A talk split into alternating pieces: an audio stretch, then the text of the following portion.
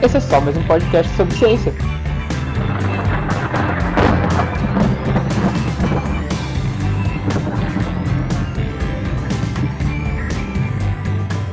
Alô, você! Seja muito bem-vindo. Eu sou o Ricardo. E eu sou o Gabriel. E esse é só mais um podcast sobre ciência. É, Gabriel, no podcast de hoje a gente vai falar sobre pós-graduação. Na verdade, a gente vai continuar falando sobre pós-graduação. Uh, nos dois últimos podcasts a gente falou sobre dramas do pós-graduando durante a pandemia. A gente falou de pós-graduação fora do Brasil, pós-graduação no exterior. E hoje a gente vai falar de pós-graduação no Brasil, o que é um programa de pós-graduação, né? Então esse podcast é dedicado a todo mundo que está na graduação ou vai começar uma graduação, mas já está olhando lá na frente. Para isso, a gente vai trazer o professor doutor Ernesto Vieira Neto, que foi coordenador da pós-graduação em Física da Unesp de Guaratinguetá, programa que nós dois participamos. Uhum.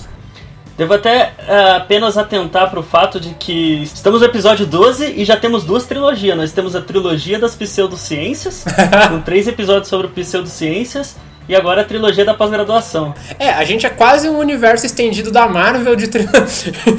tá tudo conectado. Então, pegando esse gancho, você deveria ver os outros podcasts para entender esse. Mas se não assistiu também, calma que é tranquilo. É, Gabriel, a gente tem novidades hoje no podcast. Mas antes disso, para manter o suspense, momento João Kleber, para, para, para, para, para. Gabriel, por favor, venda o nosso jabá. Beleza, então. Para quem está chegando pela primeira vez e não sabe, nós somos um podcast que é ancorado no Anchor, de onde o podcast é espalhado por várias plataformas, então provavelmente o nosso podcast está na sua plataforma preferida de podcast. Nós também temos um canal no YouTube, nós temos também na página no Facebook, temos a página e temos o grupo. Lembrando sempre que a gente recomenda principalmente seguir o grupo porque ele tem é, melhor acesso à sua timeline devido às políticas do Facebook. Tanto no grupo quanto na página a gente sempre divulga o que, que a gente vai fazer, quando a gente está postando um episódio novo, quando tem um tema para você poder enviar sua pergunta. É a nossa melhor forma de comunicação. Beleza? Beleza, beleza, beleza. Então, notícia. não, não é notícia novidade, né? Pessoal, para você que acompanhou os nossos podcasts, nossos últimos podcasts, ou que vem acompanhando nosso podcast, você sabe que o nosso podcast é dividido em basicamente três segmentos. O segmento de notícias, onde a gente vem aqui, dá basicamente a manchete, umas informações e as nossas opiniões sobre determinados temas da ciência, que podem estar ou não ligados com o tema do podcast, né? Acho que a gente já, já criou ali uma tradição de falar sobre Covid nas notícias e nunca falar de Covid no restante do podcast. Então isso era um segmento. O segundo segmento, a gente pode dizer que é a parte principal do podcast, que é a entrevista, né, com um convidado, esse bate-papo que a gente faz. E o último segmento é justamente comentar, dar as nossas opiniões sobre o bate-papo. O que acontece é que os podcasts têm ficado muito grandes. Assim, você não vai encontrar muitos podcasts nossos com menos de uma hora e meia, uma hora e quarenta, duas horas.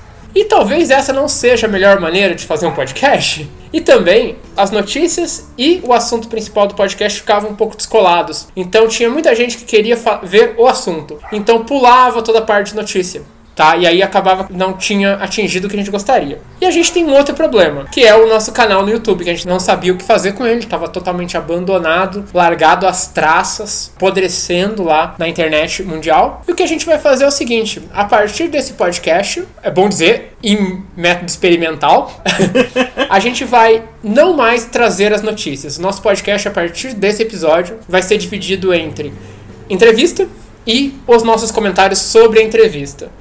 Ah, mas eu gostava das notícias. Onde que eu acho as notícias? Aham, a gente não esqueceu das notícias. A gente vai estrear um novo quadro agora no YouTube falando só sobre notícias. O nome do quadro vai ser Só Mais Uma Opinião sobre Ciência. E no Só Mais Uma Opinião sobre Ciência, a gente vai fazer o que a gente fazia aqui, que é trazer a notícia e comentar das nossas opiniões sobre ela. Vai ser em formato de vídeo, óbvio, e a gente vai tentar trazer o menos de edição possível no vídeo, para realmente ser um bate-papo entre o Gabriel e eu, né? Nós dois vemos a notícia e a gente dá as nossas opiniões e vai construindo a partir disso. Então ele vai ter sim algum nível de edição, até para prevenir a gente de falar besteira, mas a ideia é que seja o mais natural possível, sem muito corte.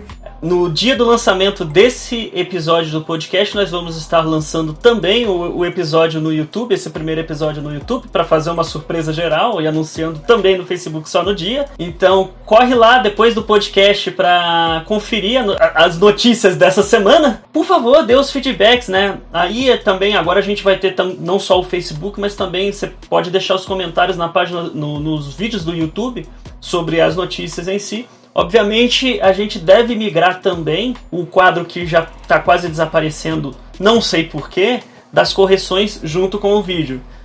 lá vai ser, a ideia vai ser essa de comentar as notícias, mas seria legal também que sempre acompanhasse para ver a evolução, porque se a gente perder alguma coisa num episódio, a gente repassa no episódio seguinte, beleza? Maravilha. Então, sem mais delongas, né? Vamos pro nosso convidado, a gente vai chamar o Ernesto, beleza? Beleza, bora. Bora.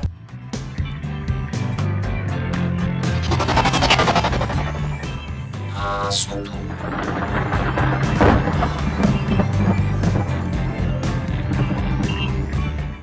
Bom, Gabriel, então hoje a gente está recebendo o professor doutor Ernesto Vieira Neto. Na verdade, com muito carinho que a gente recebe o Ernesto. O Ernesto foi meu orientador na graduação, no mestrado, no doutorado, no pós-doutorado. Então eu só tenho que agradecer o Ernesto. Então não posso falar muito, porque eu sou suspeito para falar dele. O Ernesto, ele é bacharel em física pela Federal de Goiás, mestre em ciências espaciais, doutor em engenharia e tecnologia espacial pelo INPE, fez pós-doutorado na Unesp de Guaratinguetá, na Universidade de Potsdam Potsdam, na Alemanha, e é livre docente pela Unesp também de Guaratinguetá. Atualmente, o professor Ernesto ele é membro efetivo do Departamento de Matemática da Unesp, vice-chefe de departamento e já foi coordenador da pós-graduação em Física. É tudo isso mesmo, Ernesto? É, por enquanto é isso aí. Então, Ernesto, uh, muito obrigado por, por, ter aceitado. O senhor atualmente não é mais uh, coordenador da pós-graduação, mas foi por algum tempo e teve bastante sucesso na nossa coordenação. Né? Uh, o Gabriel e eu fomos membros do, do programa e na gestão do senhor, nosso programa acabou dando um salto bastante interessante. Por isso também a gente veio trouxe aqui o senhor para contar um pouquinho para a gente do que é pós-graduação, como que faz, para que, que serve, qual que é a diferença. Bom, primeiro agradecer aí a oportunidade, é muito bom né, poder conversar com vocês, né, um programa super legal que vocês estão fazendo, é muito interessante.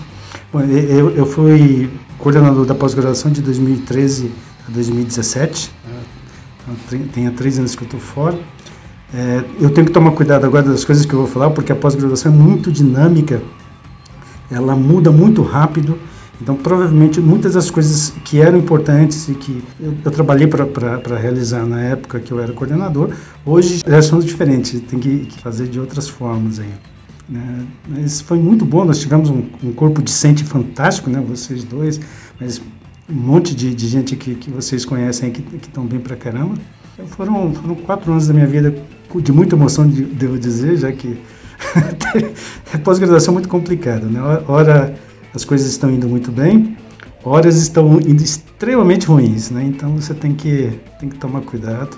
Né? Eu tive os meus momentos de pânico, mas no final das contas as coisas aconteceram. É, no final dá tudo certo. né? Ah, Ernesto, como a gente vai falar hoje para um público que não necessariamente está na pós-graduação, pode ser um público que está na graduação e está pensando em pós-graduação, ou que ainda nem entrou na graduação, né? Eu tenho os meus alunos do ensino médio que assistem, mas já querem ter uma ideia do que é. Então eu queria só que o senhor começasse dizendo pra gente, né? O que é uma pós-graduação? Qual é a diferença entre graduação e pós-graduação, nesse caso? É, a, a princípio, pós-graduação, de forma mais geral possível, é tudo que você faz após a graduação, né? Então você faz um curso de graduação em alguma área, né? Uh, faz, por exemplo, na área de matemática, na área de física, na área de medicina, porque existe pós-graduação também, existem doutores que são médicos. é, então, é, tudo que você faz após a sua, a, a sua, a sua graduação é chamado pós-graduação. Existem basicamente dois tipos de pós-graduação. A lato senso, né, que são as especializações, por exemplo, MBA. MBA, aquele Master Business Administration, ele é um lato senso é uma pós-graduação, é feito após da pós-graduação, geralmente a gente trabalha é, com administração, coisas do tipo, e aí você faz uma especialização em alguma parte aí de administração.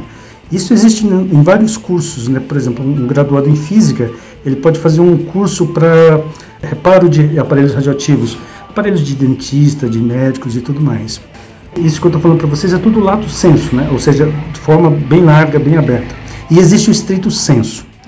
A principal diferença do lato senso e do estrito senso é que no estrito senso você vai ganhar um diploma depois de feito ali. Além do diploma, você vai ter um título. Então, no, no lato senso, você tem um certificado. Por exemplo, na academia, na, nas universidades, as pós-graduações lato senso não ajudam na, na, sua carreira, somente as estrito senso, que é ela vai incorporar salário, vai incorporar uma série de, de vantagens.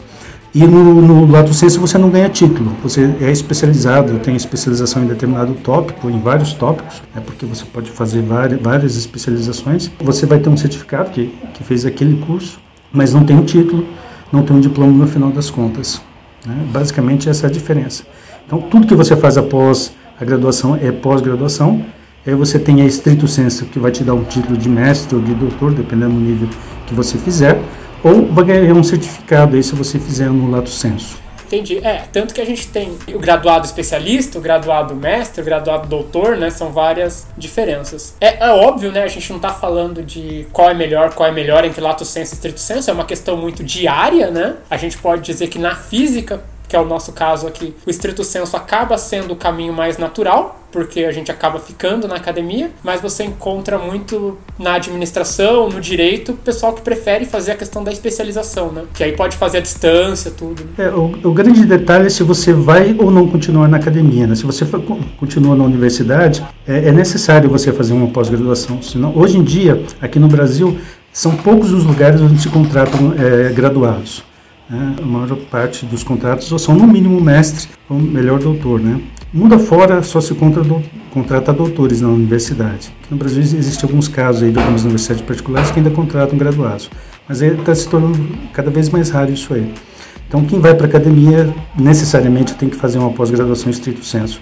Agora, quem está fazendo administração, vai trabalhar é, no mercado de forma geral, as especializações acabam sendo melhores porque elas, de certa forma, elas são também mais ágeis. Né? Os programas de pós-graduação eles são mais amarrados, eles têm que seguir uma série de, de regras da, ditadas pela CAPES, pelas universidades onde eles, onde eles estão. Então, já esses cursos de especialização são bem mais ágeis, é, pode ser mudado rapidamente de um ano para outro. Às vezes o mesmo curso num ano é diferente do outro. É, uma coisa interessante aí é a questão, o senhor até comentou da cápsula, já vou chegar nela, é o senhor falou que, uh, em geral, quem prefere pelo lato senso é quem realmente já está trabalhando ou pretende ir realmente para o mercado de, de trabalho assim, o mais rápido possível enquanto que quem prefere a estrito senso, em geral, quer se dedicar um pouco mais a essa área acadêmica, se dedicar um pouco mais à pesquisa. Como que vive o, o, aluno de, de pós-graduação, seja mestrado ou doutorado, uma vez que ele está uh, mais voltado para a academia? Então, aqui no Brasil, né, nós temos aí as bolsas de pós-graduação. Então, normalmente, quem vai fazer um mestrado, vai fazer um doutorado, ele se candidata às bolsas, né? Normalmente, o número de, de formandos do ano é equivalente ao número de bolsas que nós temos aqui no país. Aqui é basicamente uma continuação. Normalmente essas bolsas é bem inferior do que um salário, então se você for trabalhar, normalmente você vai receber mais, mas em contrapartida é um investimento no tempo, né? Então você vai ganhar menos do que alguém que for trabalhar é, no mercado, né? Apesar de tudo, pós-graduação é um trabalho. Muitas, algumas pessoas não entendem isso, mas pós-graduação é como se fosse um trabalho. Você vai ser um pouco remunerado no início, mas com o seu título no futuro você vai ter uma remuneração bem, bem compatível, muitas das vezes melhor do que quem vai para o mercado. Né? E, e, na realidade, o, estrito senso, né, esse estrito aí é, é, é, fechado, né, significa que você vai se tornar muito especialista em um determinado tópico. E quais são as agências assim aqui no Brasil que mais, uh, que mais fomentam? Né? A gente vê lá fora muita uh, muito da iniciativa privada. Então, a iniciativa privada investe, né? Uh, a gente até conversou com o Gladstone um pouco sobre isso, né? Porque lá fora, pós-graduação é trabalho, trabalho mesmo. Você tem direito trabalhista, você contribui para a Previdência, você faz tudo. Aqui no Brasil, a gente está tentando aí, uh, profissionalizar a pós-graduação, vamos dizer dessa forma, né? Tirar um pouquinho essa ideia de que, ah, o estudante de pós-graduação só estuda. Não, é um trabalho também, né? É um trabalho diferente, mas é um trabalho. Mas, mas enfim, né, voltando ao, ao, ao, que, eu, que eu tava falando. Lá fora a gente tem muita iniciativa privada. Aqui no Brasil nem tanto, né? A gente depende muito ainda do poder público para financiar as pós-graduações. É, aqui no Brasil nós estamos está começando a mudar o paradigma, mas ainda ele é focado no financiamento governamental, né, dos estados, às vezes até de município mesmo. A história é bem diferente né, da, da pós-graduação aqui no Brasil do, de outros países aqui. Então, desde o início a, a pós-graduação ela foi tutelada pelo governo, foi criada a CAPES para fazer esse controle e tem os prós e os contras disso. Um dos grandes prós que houve é que a CAPES, quando ela, ela montou o programa de pós-graduação, ela foi bastante séria nesse trabalho e hoje nós temos uma das melhores pós-graduação do mundo. Né? O financiamento ele ocorre ou com bolsas da universidade, são poucas, mas existiam algumas, né? a maioria das universidades não bancam os seus próprios é, mestrandos e doutorandos. A principal financiadora do Brasil é a CAPES, tá? então 90% do, dos bolsistas são financiados pela CAPES, aí nos programas de mestrado e de doutorado. Nós temos também o CNPq. Né? No estado de São Paulo, nós temos a FAPESP. A FAPESP é extremamente importante, principalmente para o doutorado. A FAPESP investe muito no doutorado. É, ela tem poucas bolsas de mestrado. É bem interessante a, a, a FAPESP nesse sentido. É mais fácil ter uma bolsa de doutorado da FAPESP do que ter uma bolsa de mestrado, porque Existem poucas bolsas de mestrado para serem oferecidas pela FAPESP é, e, em contrapartida, tem bastante de doutorado.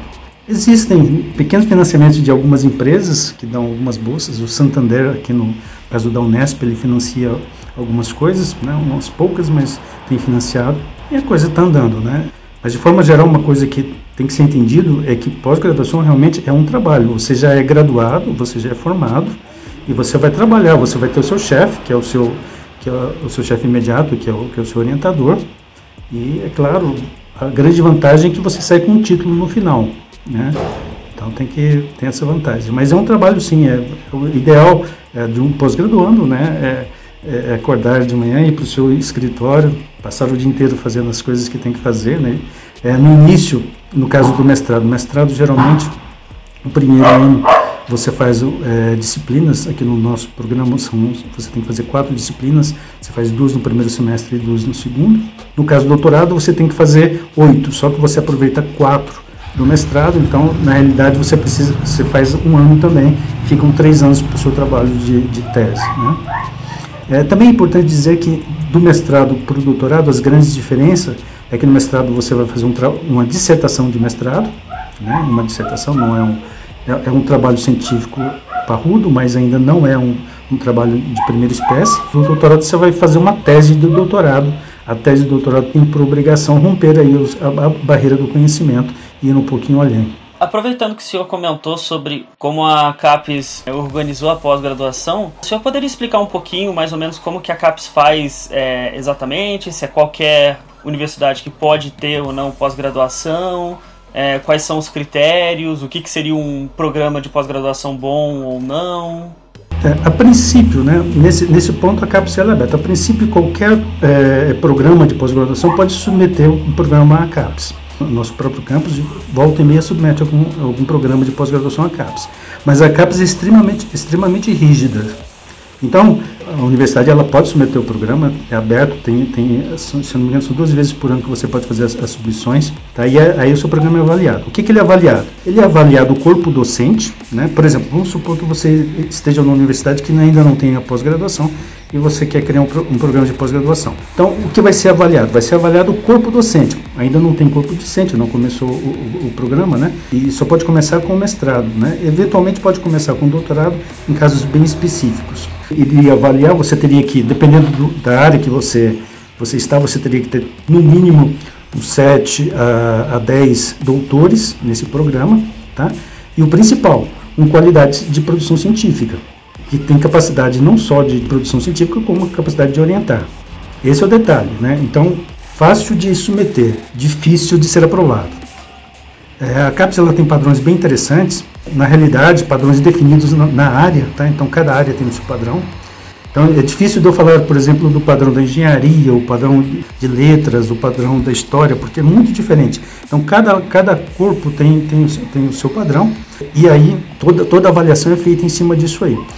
Então quando um programa é submetido, por exemplo, se for um, um programa em física, ele vai avaliar a, a produção desse corpo docente nas principais revistas da física.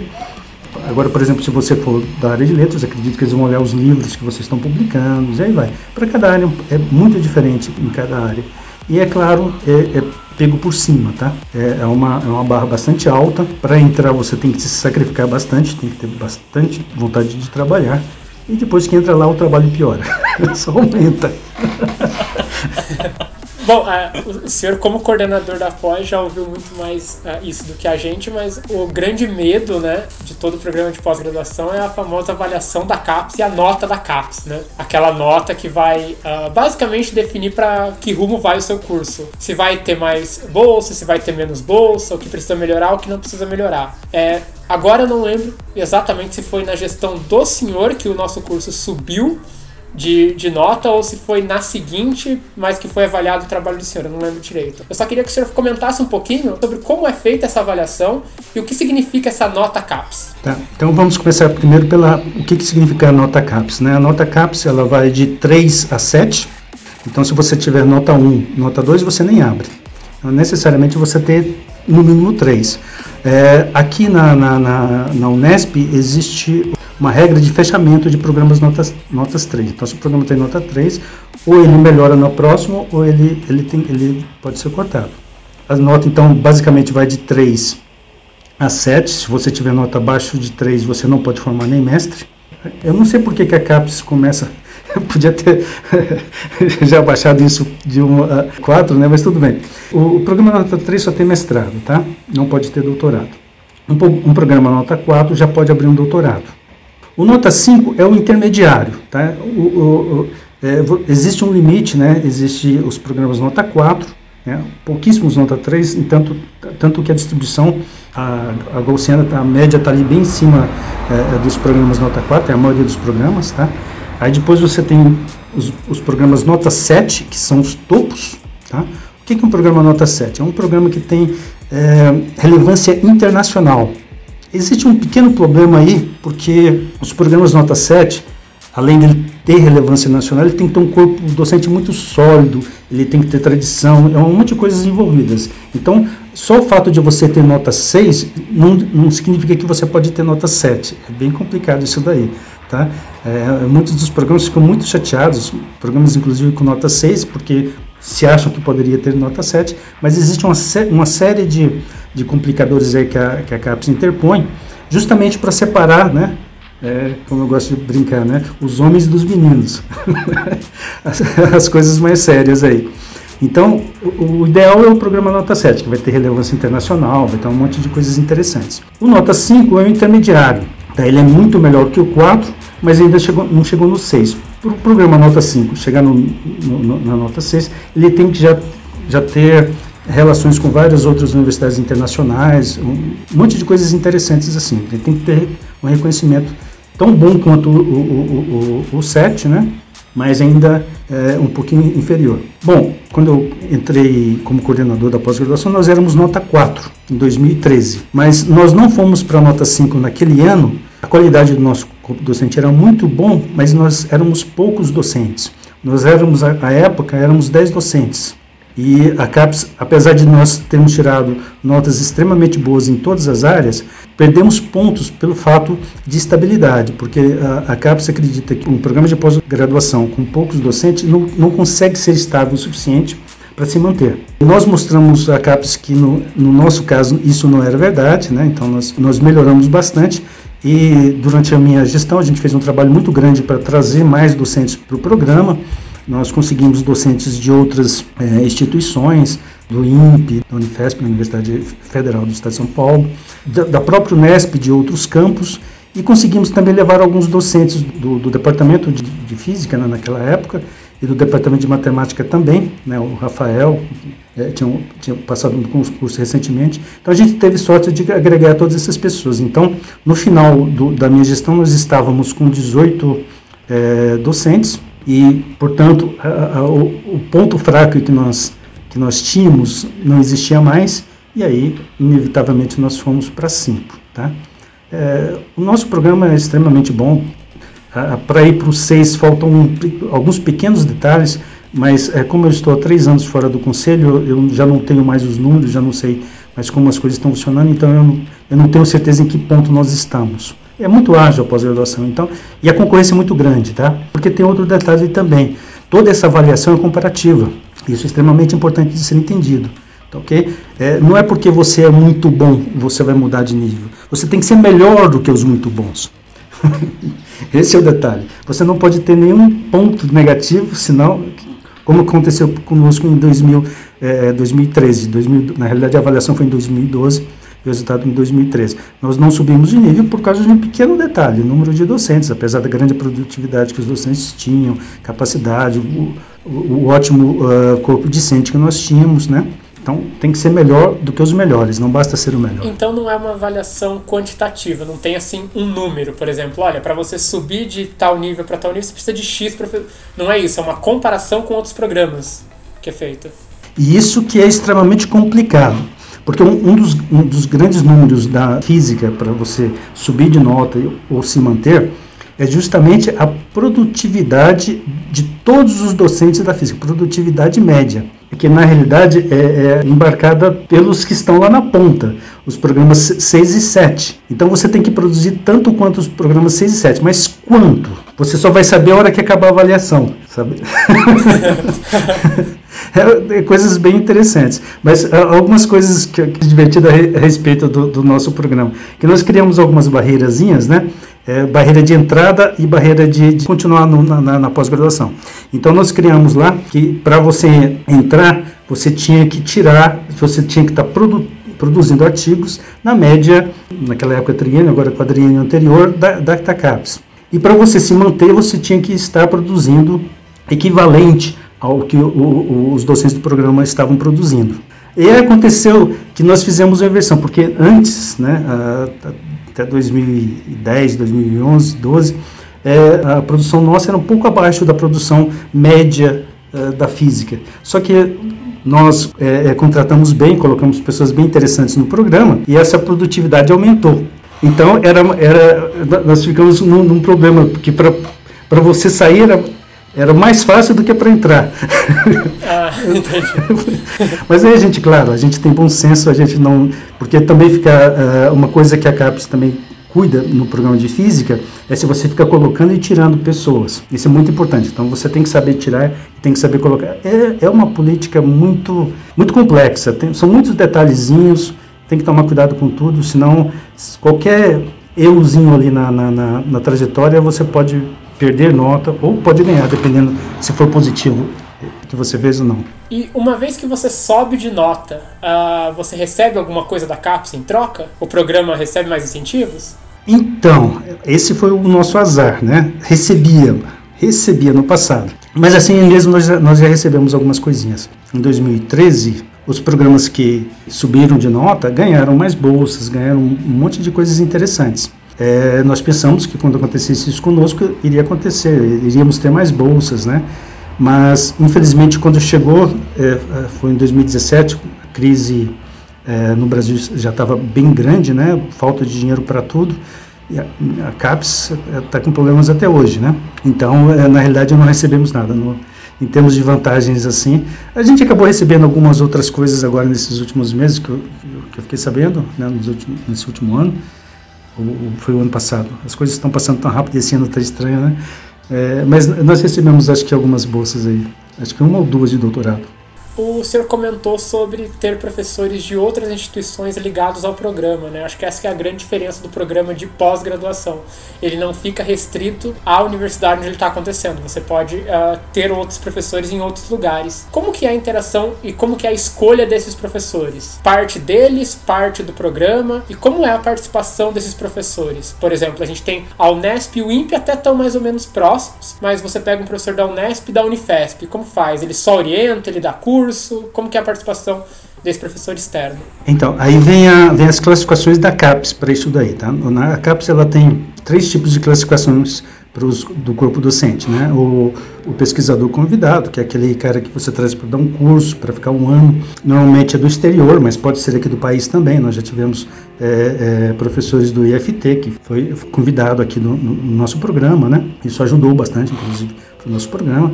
Então essa é a primeira classificação mais baixa. E depois você tem o, o, o docente colaborador. Então, o docente colaborador ele ajuda no programa em termos de produção, ele pode orientar, tá? ele pode até dar um curso Agora tem que tomar muito cuidado com isso. Tem o docente permanente. Necessariamente, necessariamente o docente permanente tem que produzir pra caramba, tem que estar na média da produção é, nacional do, do, do, da física, por exemplo, no, no, caso da física. Ele tem que dar um curso, ele tem acho que dar um curso no, no, no triênio no quadriênio da avaliação. E tem que orientar. Tá? Ele tem que fazer essas três coisas. Então, se ele fizer essas três coisas, ele é um docente permanente do programa. Você tem que tomar muito cuidado porque a, a, as pontuações são contadas em cima desse docente permanente. Então, esse docente permanente tem que ter uma boa produtividade, tem que, tem, tem que orientar bem e tudo mais.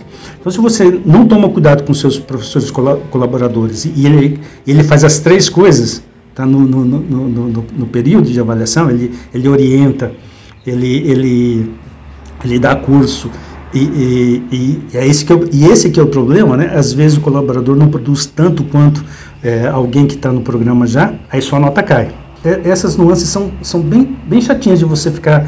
Né? Você tem que ficar cuidando de um monte de detalhezinhos, coisas a serem informadas, coisas que não podem ser informadas para cá, senão as coisas bagunçam demais da conta. Então você tem que ficar é muito complicado. Como coordenador, o senhor é meio que o chefe da pós-graduação. O senhor já passou pelo. Porque eu imagino que seja um constrangimento de chegar para um professor ou para algum colaborador e falar, olha, sua produção está meio baixa, a gente meio que precisa, ou olha, você não dá um curso faz tantos anos, eu preciso de um curso seu. Ou o senhor não orienta ninguém, a gente precisa de uma orientação. Já teve esse tipo de coisa ou nunca precisou? Diretamente assim não, indiretamente um pouquinho, né? Algumas cutucadazinhas de leve, mas é, é o coordenador ele anda no corda bamba, né? Ele, ele é chefe, mas não é chefe algum, tá? A gente tem um certo poder porque você pode realmente tirar alguém da pós-graduação. Se você decidir que, você, que aquele docente não está mais na pós-graduação, é, dá um clique no, no computador e ele está fora da pós-graduação. Você tem esse poder. Mas, é, principalmente no programa como o nosso, na época que a gente assumiu que tinham poucos docentes, então você tinha que tomar muito cuidado. Tá? Você não podia perder os docentes e você tinha que incentivá-los a crescer, todo, todo mundo junto. Isso foi bacana na, na época que eu fui coordenador. O pessoal realmente já estava. nós já víamos um pique interessante. Então, nós já, já tínhamos quase chegado no, numa nota 5, então a gente estava bem. Né? Mas o coordenador, de forma geral, ele, ele anda na corda bamba, porque ele, ele, ele tem que tomar cuidado com o que faz, com os docentes e com os discentes. Perder discente também não é bom, então você tem que tentar atrair principalmente os melhores discentes, né? Manter, tentar satisfazer todo mundo, você não pode perder gente. Então, é, é, é, às vezes é melhor passar um pouco de raiva, e, é, mas aí você vai lidando com as coisas, né? É, eu tive que cutucar uma aqui ali, mas assim, bem de forma bem leve, não, não muito estridente. Mas agora, uma coisa importante, tá? Eu tive a vantagem que eu estava num, programa que estava de vento em popa.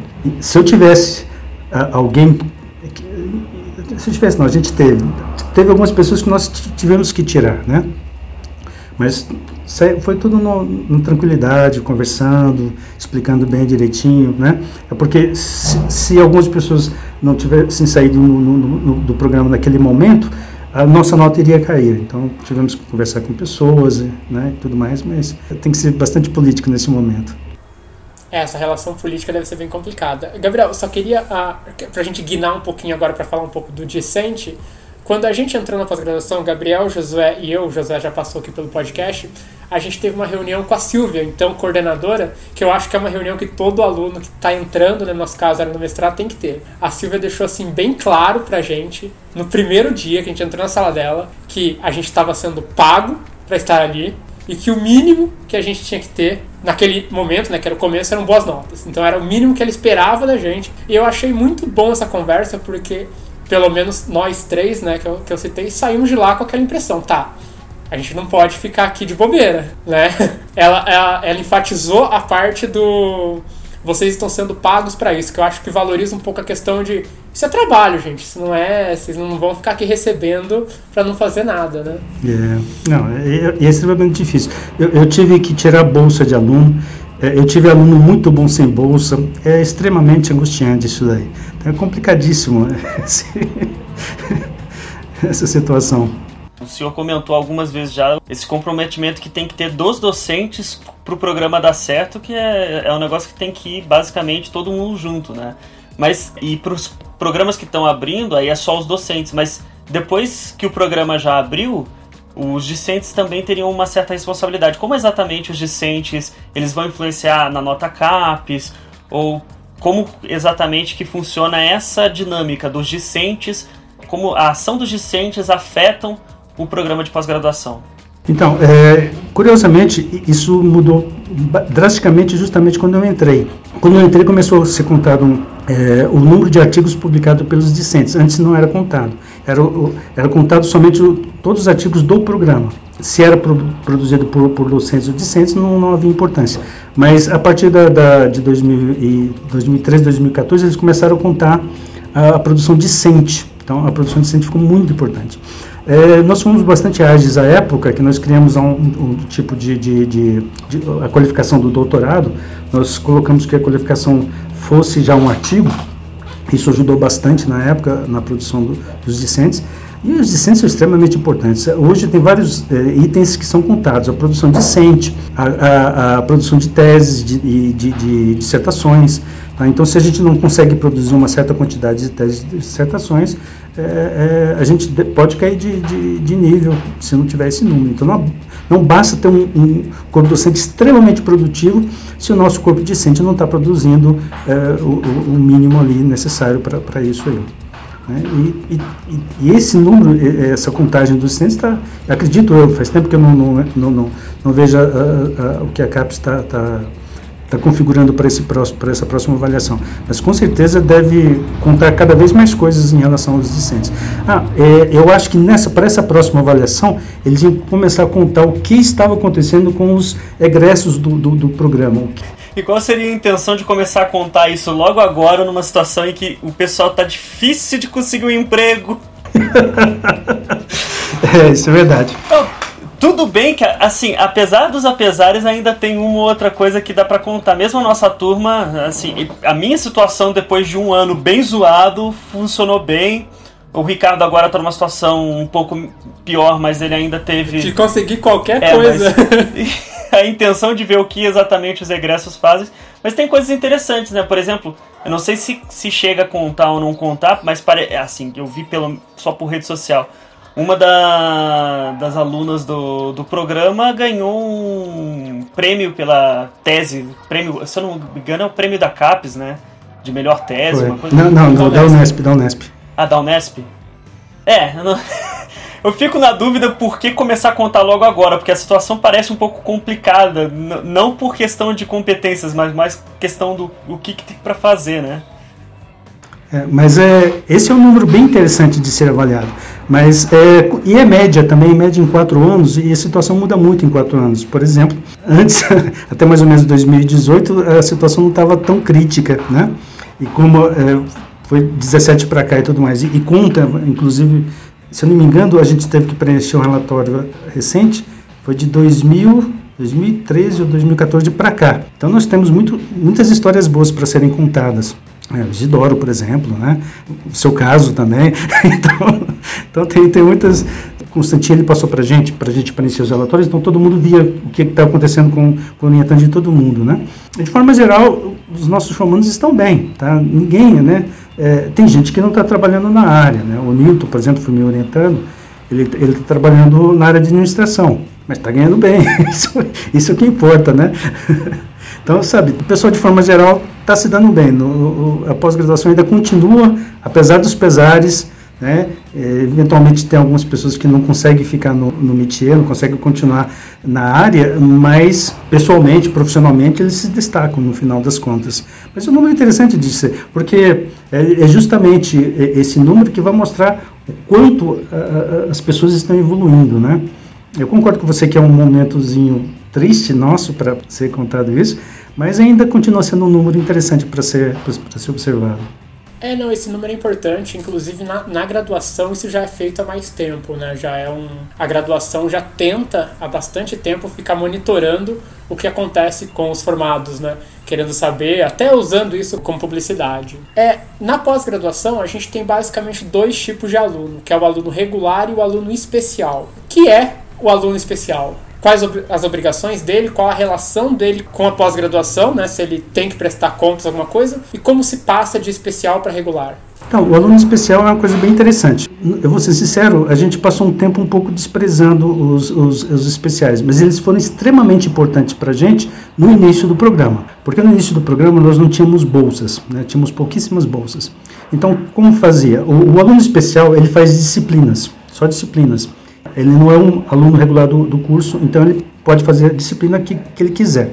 Então, aqueles alunos que no início do, nosso programa, quando a gente ainda não tinha, éramos, começamos com nota 3 e nós não tínhamos bolsa suficiente para todo mundo, não tínhamos poucas pessoas que queriam fazer pós-graduação conosco, né? Então, é, nós tínhamos alguns alunos um pouco mais fracos ou que trabalhavam porque não tinham bolsas, né?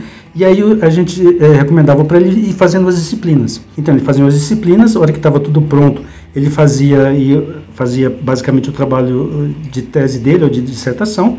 E quando estava pronto, aí ele se matriculava no curso, fazia os aproveitamentos e acabava saindo aí. É verdade que o mestrado nessa época durava quatro, cinco anos, bastante tempo.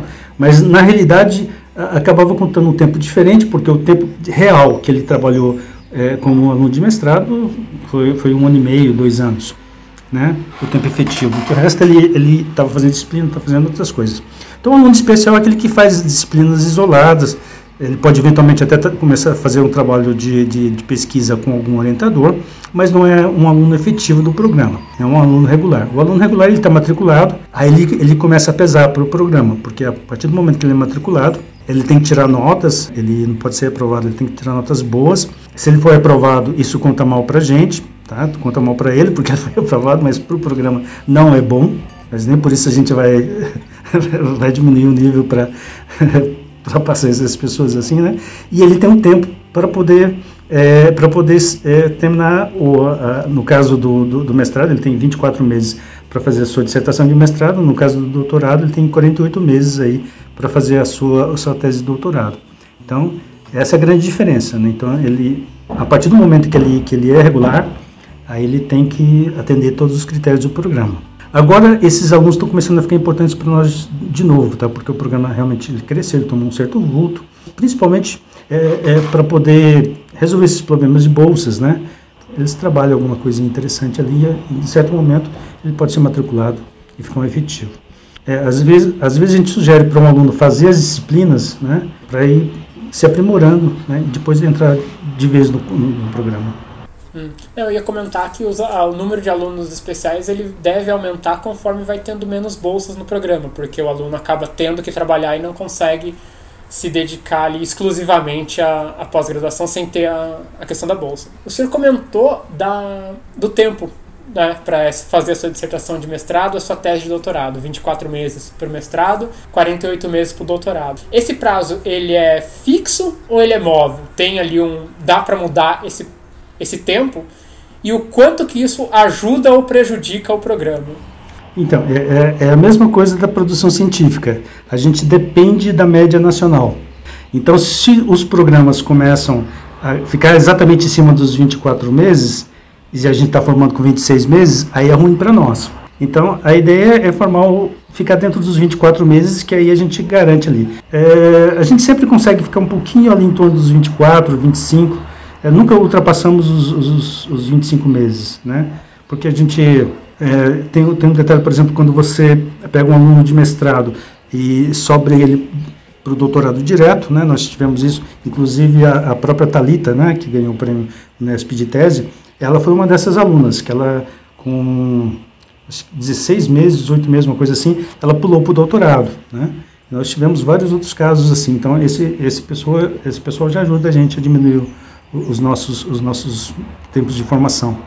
Mas é tudo baseado como o pessoal está fazendo aí. O doutorado, por exemplo, é 48 meses. É, na minha época, acho que estava em 52 meses a média. É, você vê que mesmo os programas mais é, mais pesados não conseguiam formar dentro dos 48 meses. A gente formava ali por, por volta de 48, 50 meses. Né? A nossa média estava em 49, 50 por aí naquela época. Né? A média do mestrado, que era, eu não lembro se era 24 ou 25 meses. E a gente sempre, sempre você está dependendo, no, no caso da pós-graduação, você está dependendo, no caso da física, de toda a pós-graduação em física do país. Então você tem que saber o que os outros estão fazendo para fazer também, ficar junto. Só de, só de comparação, uh, o senhor comentou dos 52 meses do que, que é no caso do INPE, né? Eu acho que essa, esse continua sendo o número do INPE. Porque... Não, esse 52 era a média da física na, na, na, na minha época, para o doutorado. Ah, ah, tá, perdão. É porque Uh, a computação aplicada no INPE, eu tenho um amigo que faz lá, tá por volta de 50, 52. Porque ele conseguiu uh, estender três meses para fazer um outro intercâmbio e a, e a orientadora dele falou: não, tudo bem, pode ir, porque a média tá lá na frente, então não vai, uh, não vai acabar prejudicando. É, é só o tempo que o aluno fica sem bolso, que também não é bom. É, de fato. O senhor comentou do salto né, do mestrado para o doutorado antes dos 24 meses. Mas existe também o salto direto da graduação para o doutorado. O doutorado direto, que é um, um caso um pouco mais particular. Como funciona e, é, esse salto e quem pode aplicar? Aplicar, todo mundo pode aplicar, né? Sempre pode.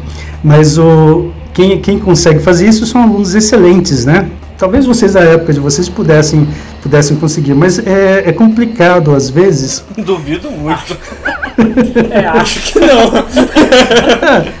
o doutorado não é tão difícil assim. Mas o, o grande detalhe é o preparo na, na, parte científica. Nossos alunos são muito bem preparados na parte de, de aulas, tiram notas muito boas, mas o trabalho científico já é um, um complicador. O ideal, um aluno que for que quer fazer um doutorado direto, sair da graduação e ir direto para um doutorado, já tem que estar publicando artigo durante a graduação. Esse cara tranquilamente consegue fazer um doutorado direto. Mas por várias razões isso é difícil, tá? Porque nós, nossos professores da graduação não estão preparados para isso. Os nossos programas de iniciação científica, eles são bons, mas eles não preparam tanto quanto aí um programa de mestrado.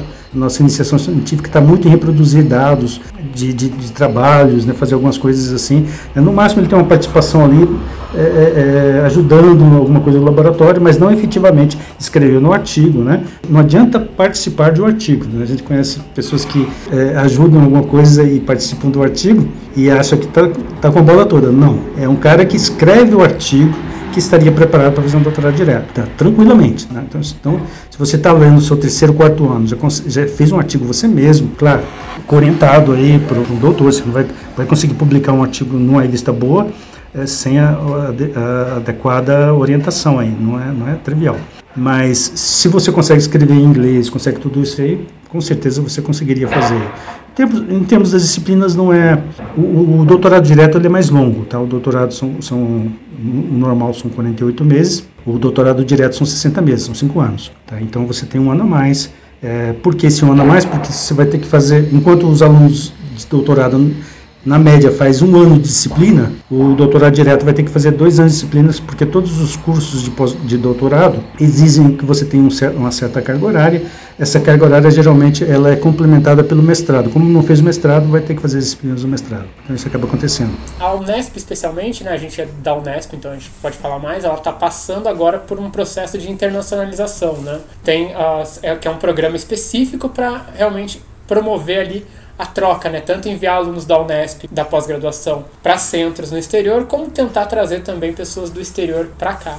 O senhor passou pelo exterior, o Gabriel está passando, eu passei, muita gente passou. Qual é a importância para o pós-graduando? E quando que isso deve ser feito? Tem assim um, um período que o senhor acha, ah, não, agora o aluno está maduro o suficiente, agora ele deveria aplicar. Ou não, agora é muito cedo para ele. Tem isso?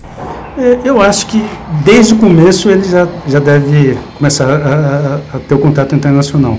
Por melhores que nós possamos ser, nós ainda somos bastante amadores em termos de universidades. É interessante, é importantíssimo conhecer como é que é uma universidade no exterior, as grandes diferenças. É, é, esse, é, esse é muito importante. Então esse contato, quanto mais cedo, melhor é, mais incentiva a pessoa. É, no caso, por exemplo, a, a FAPESP, na Bolsa de Iniciação Científica, daria para ficar acho que até dois meses. Né? No mestrado dá para ficar acho que até seis meses, se eu não me engano, coisas assim. E no doutorado até um ano. Né? É, Quanto mais cedo você tiver a oportunidade de ir para o exterior e trabalhar numa universidade, numa das grandes universidades do, do, do mundo, melhor vai ser para você entender a, a pós-graduação, entender o que, que é realmente a pesquisa, né? As nossas universidades elas foram criadas basicamente para formação, formação em graduação. Então nós, nós não temos é, muita prática de pesquisas na maioria das nossas universidades, né? Isso é triste, é, porque a universidade é justamente isso, é a, é a fronteira, não é só formar mão de obra, é estar à frente em tudo, né? mas por várias razões as nossas universidades têm essas carências. Então, se, se a pessoa que quer fazer pós-graduação tiver a oportunidade de ir para o exterior para aprender como a universidade lá ela é, é um detalhe bastante importante, né? É, na, na, nossa gestão a gente incentivou isso bastante, a gente conseguiu, nós conseguimos cotas é, de, de bolsas sanduíches da CAPES, então a gente sempre estava colocando aluno no exterior com, essa, com, essas cotas, é, fora os alunos que tinham bolsa FAPESP como você, né, que aí já aproveitávamos a mais. É, então isso é bastante importante para a vida do pós-graduando. Eu conheci o exterior só depois de formado. Né? Eu estava uh, fazendo é, pós-doc pela FAPESP quando eu fui fazer um curso na Alemanha pela primeira vez. Quando eu tive o primeiro contato com a Universidade do Exterior, eu levei um susto. Tá? Eu levei um susto Tá? Eu não imaginava que, era, que a universidade no exterior era, era daquele ritmo, né? É muito, é muito diferente, né? É, a, o fato é, por exemplo, aquilo que você falou sobre como os alunos de pós-graduação são lá no exterior. Eles não são alunos, eles são contratados pelo. pelo é, é, muda muito o nome, né? Vamos chamar de chefe. É, tem vários nomes para isso aí, tá? É, é que no exterior você não tem departamentos como a gente tem aqui, pelo menos na Alemanha, que cada país tem as suas, suas essas diferenças, né? Mas a, aquela pessoa, ele contratava o aluno, né? Contratava o aluno, ele contratava a pessoa para fazer o doutorado com ele, né? E, e, se a coisa pegava, ele demitia. Então, aqui você é, você pode até brigar com o seu orientador, é, mas você não vai perder bolsa por causa disso. Né? Aconteceu com, com, comigo que eu tive que, jogar alguns pontos quentes lá entre orientando e orientador. Mas é, é, de todo jeito era um problema, porque ia perder o orientador, mas a bolsa continuava. Eu não posso tirar a bolsa do aluno assim, sem mais nem menos. Lá não, lá você é demitido mesmo. não tem conversa. Então esse, esse, contato com a universidade de primeiro mundo é importante. E o caminho de volta, né? Ah, tem aluno internacional no programa de física? Tem gente de fora que vem? Bom, nós tivemos chineses, na minha época a gente teve chineses, peruanos. Por que, que é tão difícil trazer gente de fora para os programas de pós-graduação no Brasil? Porque essa não é uma dificuldade só da física, né? A dificuldade é essa em escala nacional mesmo. É, bom, aí é, é a mesma razão. Como é que a gente consegue trazer alunos do país inteiro para Guaratinguetá, né? É, é mesmo brasileiras. Se você tem nível para fazer pós-graduação no exterior, você vai fazer na Alemanha, você vai fazer nos Estados Unidos, você vai fazer na França. O que, que você vai fazer no Brasil? A única coisa que atrai as pessoas a fazer pós-graduação aqui no, no, país é porque é uma pós-graduação de alto nível, um diploma bem forte.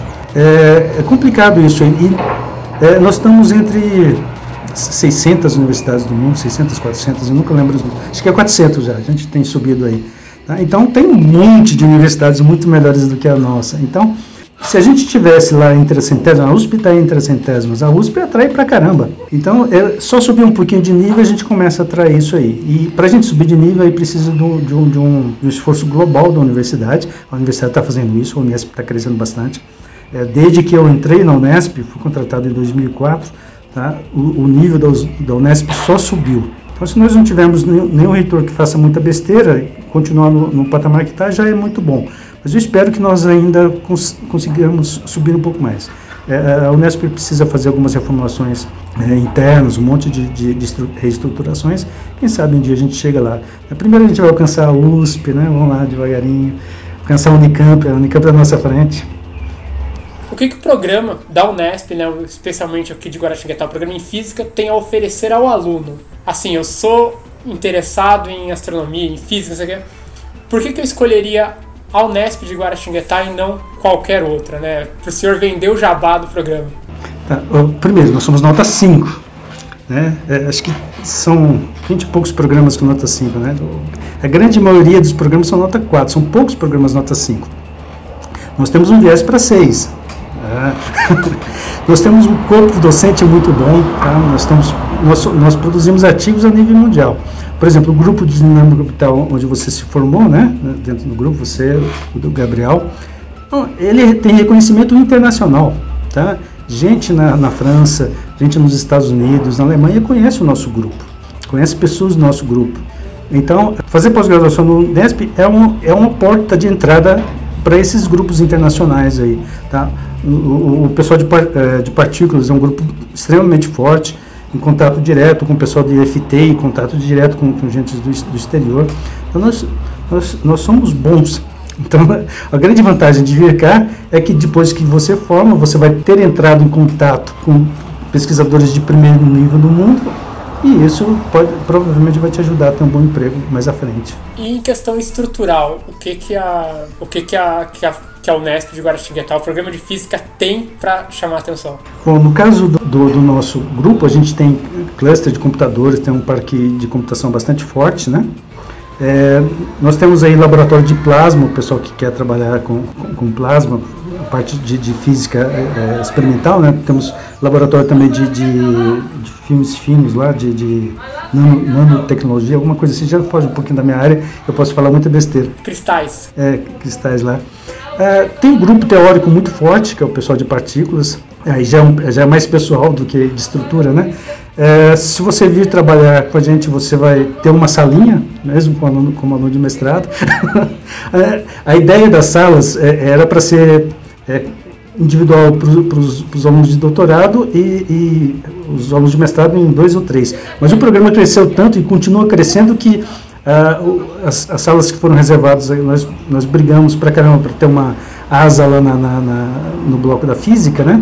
e já não está mais cabendo gente lá. É, o programa está crescendo razoavelmente bem, o número de, de, de docentes nossos.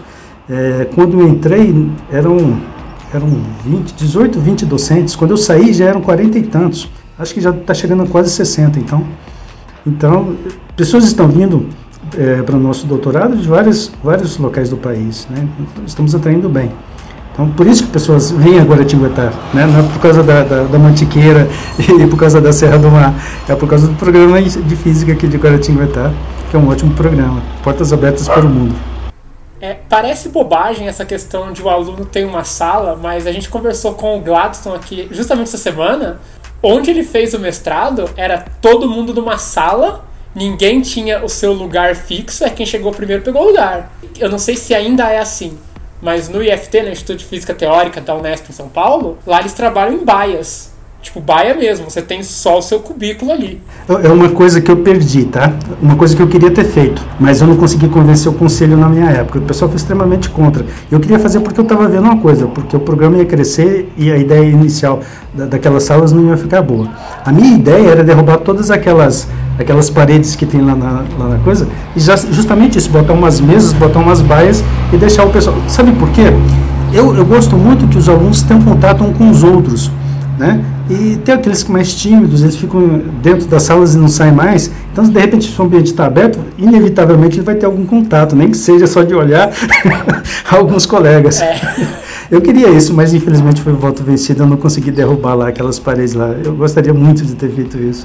É, uma coisa que não tem na Unesp, na, agora falando realmente especificamente da, da Unesp de Guaratinguetá, é justamente essa interação dos pós-graduandos. Isso não é tão forte. Como o senhor falou, um dos motivos é a questão de ter as salas, né? A sala é muito boa porque você tem ali seu ambiente, você pode trancar, guardar suas coisas, tem um pouco mais de segurança. Claro, você interage com a pessoa da sua sala, mas acontece, e aconteceu com a gente, né, Gabriel? A, de estar tá lá, chega aluno novo, a gente não sabe quem é, nem nome, porque você fica ali tão preso ali na sua sala que você não vê isso.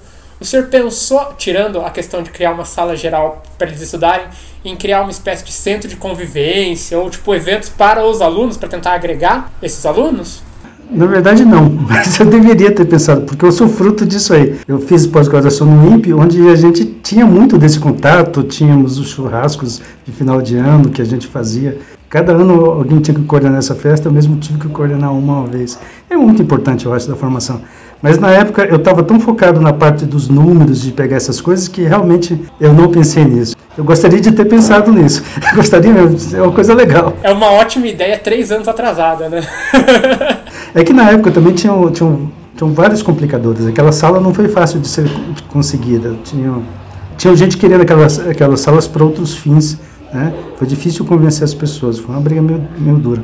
Então eu não conseguia pensar em, em, em, centro de convivência, essas coisas, mas realmente é preciso, é importante. É, só para deixar claro que a pós-graduação ela não pertence necessariamente ao departamento de física, nem ao departamento de matemática, nem a qualquer departamento. Ela é uma coisa independente e como a gente não tem um prédio da pós-graduação, é muito complicado brigar por esses espaços, né? Você acaba brigando com professores que querem transformar aquilo no laboratório, ou que querem uma sala para eles, ou que querem alguma outra coisa. Então é uma outra briga, né? Pós-graduação independente. Então... E fazer puxadinho em prédio público é um negócio muito, muito enrolado. Então, é, não, é complicado. Não dá para resolver de outro jeito.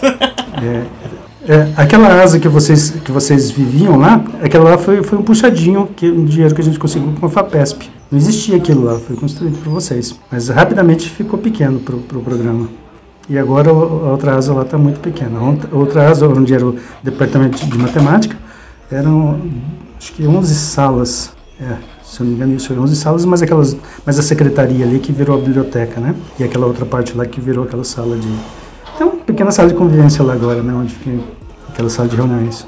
Espaço e, e, universidade são coisas complicadíssimas, é uma briga feia. Existe o sonho de fazer um prédio ali só para pós-graduação.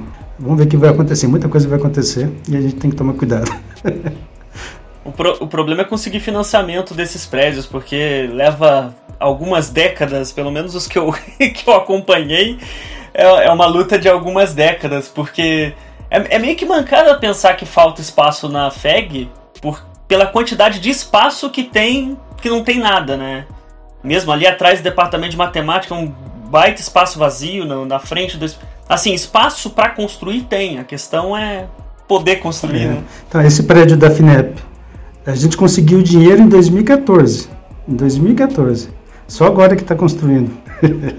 ah, foram quase 20 anos. Não, é só pegar o prédio da matemática como exemplo. Eu entrei na matemática em 2018, 2008 e tinha gente falando, não, o prédio vai sair ano que vem. Olha, demorou esse ano que vem aí. Em 99 eu, fui, eu comecei a fazer pós-graduação lá, lá no departamento e já se falava no prédio, já tinha os projetos. Naquele ano fez os projetos lá. O projeto atual começou, teve algumas alterações no final, mas basicamente começou naquela época lá, 99. Então, só pra gente encerrar, Ernesto, queria que o senhor contasse um pouquinho, não precisa dar nome de ninguém, mas os perrengues que o senhor passou como coordenador, o que foi assim de pior? O senhor falou que teve aqueles momentos de ventila porque não vai dar certo. Quais foram os seus piores, né? Tanto da, do ponto de vista administrativo, como realmente pessoal com as pessoas. Tem vários, vários, vários, né? A gente tem problema com, é, às vezes com direção, às vezes má interpretação, às vezes a gente fala alguma coisa, é, outra pessoa entende outra, é complicadíssimo as coisas, né? Vários desgastes, né? Um dos momentos que eu achei mais interessante foi uma vez que, que, um, que uma secretária da pós-graduação não queria dar um, um certificado para uma professora. E aí a professora da pós-graduação foi lá na minha sala, estava dando aula, né? Aí ela falou que, que, que, a secretária não ia dar o certificado para ela. Eu parei a, a, a aula, fui lá na pós-graduação, assinei o certificado na frente da secretária. Sabe, esse, esse acho que foi um dos, dos momentos bem mais, né? O secretário ficou com um bico comigo. é complicado. Mas é complicado. Não, e várias outras. Às vezes, umas interpretações da direção. Você quer, você quer dar uma mensagem, dar outra mensagem, a pessoa entende diferente. E né, a, a eterna briga por dinheiro. As coisas mais chatas que tem é a parte das bolsas, porque tem momento que você não tem bolsa e gente boa precisando de bolsa. E às vezes você tem muitas bolsas e aí você dá, você acaba cedendo a bolsa para alguém que você acha que não merece tanto aquela bolsa, puxa vida, fosse outro era melhor, mas no momento não tem outro, né? Aquele ali. Tá, é complicado. Eu, eu, teve um momento durante a minha coordenação que eu acordei de noite pensando que estava tendo um ataque cardíaco. Sabe, aquelas coisas malucas. Aí eu, ainda bem que eu sou racional, falei, peraí, mas se eu tivesse tendo um ataque cardíaco, eu tava morrendo, eu não tô morrendo. Aí depois, de, depois dessa conscientização, eu, eu, eu, dei uma baixada no, no nível, falei, não, o negócio é o seguinte: é, eu estou trabalhando, mas chegou um certo nível de estresse, deixa que deixa a coisa explodir, porque é, eu não ganho tanto para perder a minha vida aí, para não conseguir dormir direito, essas coisas assim. É, não, começou a perturbar o sono, já é sinal que não tá valendo a pena. Nossa, é horrível você acordar de madrugada suando frio, aquelas palpitações que tá. Putz, nada agradável. Dormir é a única coisa que a gente faz nesse mundo de graça, né? Não deveria ser difícil, deveria ser gostoso, né? Mas é bravo, é bravo. Gabriel, você tem mais alguma pergunta, Fernando? Não, eu acho que a gente podia encerrar porque a gente já consumiu bastante tempo, então eu acho que a gente só tem mesmo a agradecer ao professor por aceitar esse convite. Tendo uma próxima oportunidade, falar de ou mesmo desse tema ou de outro tema, a gente volta a convidá-lo, é, se possível. Pra bater um papo de novo. É bom falar que o Ernesto é daqueles generalizadores, né? Ele consegue falar de formação planetária, ele consegue falar de mineralogia em asteroide. então, papo não falta. Bom, eu que agradeço a oportunidade aí, é muito bom conversar com vocês, né? E vamos ver aí, estarei à disposição quando vocês quiserem pra gente bater um papo de novo. Tá certo, então. Muito obrigado.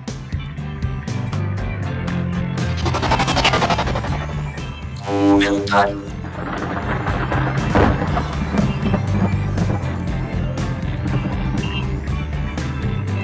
E aí, Ricardo, voltamos aqui para a parte final desse podcast, onde tivemos esse papo com o professor Ernesto sobre pós-graduação no Brasil. É, algumas coisas que a gente sabia, mas muita coisa também um pouco de, de alguém que teve em toda essa, essa história. Espero que a gente tenha feito as perguntas certas para conseguir ser o mais informativo possível, porque como eu falei, a gente já passou por esse meio, então às vezes pode ser que alguma coisa a gente acabe esquecendo de perguntar porque é muito óbvio pra gente, mas eu acho que a gente conseguiu ter uma conversa bem explanativa. Eu acho que é um material bem útil, não é? É, a gente cobriu bastante coisa, né? É bom, é bom sempre dizer que a gente fez mestrado acadêmico, né? A gente fez o estrito senso, então a, a gente tem a ideia de estrito senso. A gente não sabe muito sobre o lato senso, é, né? Sobre os mestrados uh, profissionais, esse tipo de coisa, mas acho que o Ernesto explicou legal pra gente, né? Acho que é importante o que ele comentou de graduação hoje não garante nada. Graduação hoje é quase que um requisito básico, né? Graduação deixou de ser um diferencial no Brasil já. Agora você tem que buscar algo a mais, né? Que é uma pós-graduação. Ah, mas pós-graduação, lato senso ou estrito senso? Depende muito da sua área, depende muito do seu perfil, depende muito do que você quer fazer da vida, basicamente, né? Exato, que a gente viu, estrito senso é para continuar na academia. Então você já tem uma carreira, foco em alguma carreira quando quando você pensa no estrito senso, né? O lato senso ele vai te proporcionar coisas que vão te dar um, um diferencial é, no seu currículo e é isso. É, é, é, é realmente isso, né? O, o, lato senso ele, ele vem muito na linha de quem já está trabalhando, já tem ali um, uma linha definida, né? Um tipo de ramo que quer trabalhar e quer se aperfeiçoar em alguma coisa relacionada àquele ramo, né? Então você, como Ernesto comentou, você vê muitas pós-graduações lato senso em direito, em administração, nesse tipo de coisa, né? Existem outras áreas também, né? A gente não vai entrar nessa, nessa competência, mas em geral para quem está trabalhando. É bom destacar a importância, né, do que a gente falou até pouco, que é do aluno especial, é, em momentos de vacas magríssimas, né? Ou melhor, né, nem vaca tem mais. A vaca deixou de ser magra e já sumiu a gente não tem muitas bolsas na pós-graduação, né? O número de bolsas caiu bastante e nesse cenário o aluno, a possibilidade de você ser um aluno especial é muito importante. O aluno especial é aquele aluno que não tem aquele vínculo estrito com a universidade e o calendário dele é diferente, né? A rotina do aluno especial é diferente. Uh, em geral, o aluno especial é aquele aluno que não pode se dedicar exclusivamente à pós-graduação, né? Aquele aluno que trabalha, faz tem uma outra carreira, faz outras coisas. E no caso ele pode começar uma pós-graduação como aluno especial e vai, né? Fazendo matéria, vai se habituando com o curso, vai procurando orientador, procurando a linha de pesquisa. No momento em que ele conseguir tudo isso, ele se engaja né, no, no programa como aluno regular e só finaliza. É. Eu quero ressaltar um negócio aqui para não deixar de, de fazer o que eu sempre faço, que é dar um, uma dimensão política para tudo. né? Momento política. É momento política. Mas vamos lá, né? Depois dos três podcasts, uma coisa que eu acho que se o ouvinte que ouviu esses três podcasts não tá se perguntando, eu acho que ele deveria ouvir de novo, é tá, por que que se faz ciência, né?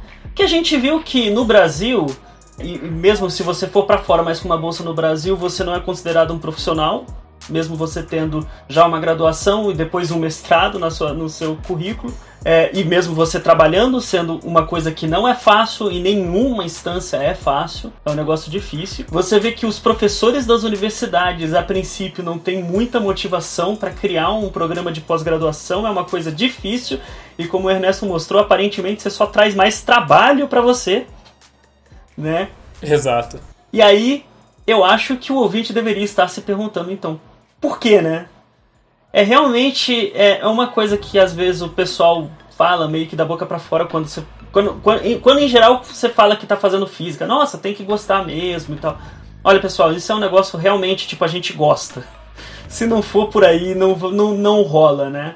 Mas é muito importante saber que a vida não é fácil e qualquer soldo relevante, mesmo na situação em que o Brasil tá agora, a gente sabe que o salário de um salário de 10 mil, por exemplo, é um salário grande para os níveis brasileiros, mas olha, é algo realmente merecido quando, quando você é um professor universitário. Tem que lembrar de toda a situação e todo o trabalho e tudo o que isso traz para o país. Se você não valoriza nem esses profissionais, né?